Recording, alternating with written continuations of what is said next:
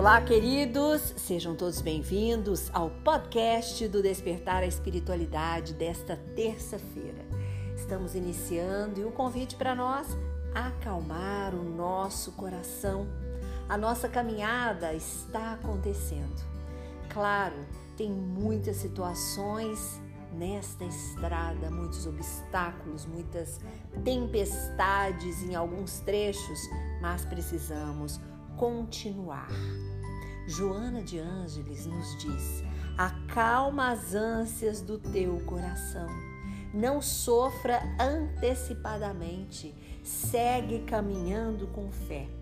E para nossa caminhada, o convite especial é uma pitada de confiança, uma colher de alegria, uma xícara de boa vontade e um prato de generosidade. É uma receita fundamental para driblarmos as inspirações inferiores que nos atacam, seja de tristeza, doenças, convivências tóxicas e tantas situações a que estamos expostos. Vigilância a todo momento com os nossos pensamentos, com os nossos sentimentos Assim seremos atentos para expulsar o mal disfarçado de bem. Você consegue visualizar ou sentir ou ter esta noção do mal disfarçado de bem? Não é fácil.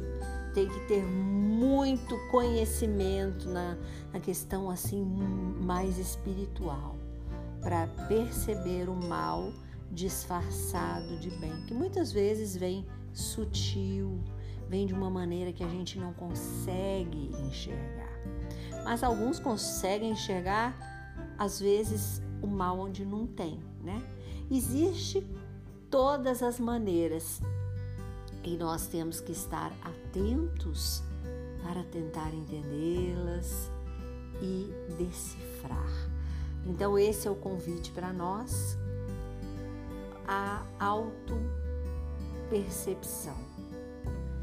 Mergulhar dentro de nós mesmos para entender aquilo que está acontecendo.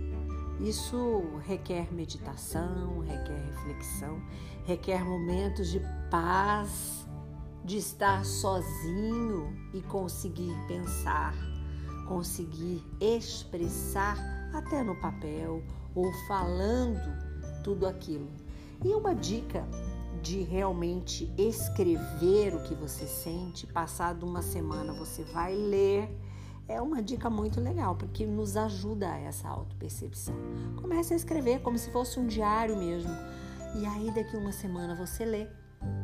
E assim você vai se compreendendo, vai se entendendo.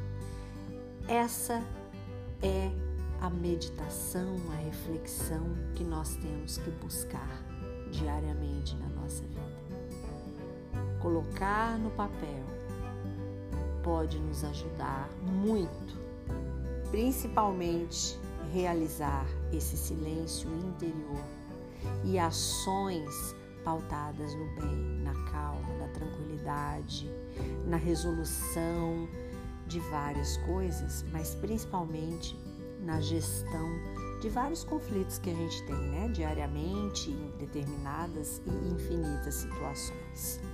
Então vamos perceber, vamos olhar para o nosso lado, mas muito mais para dentro de nós, que é o nosso interior. Esse é o convite de hoje para todos nós. Vamos caminhar com fé, que a fé não costuma falhar.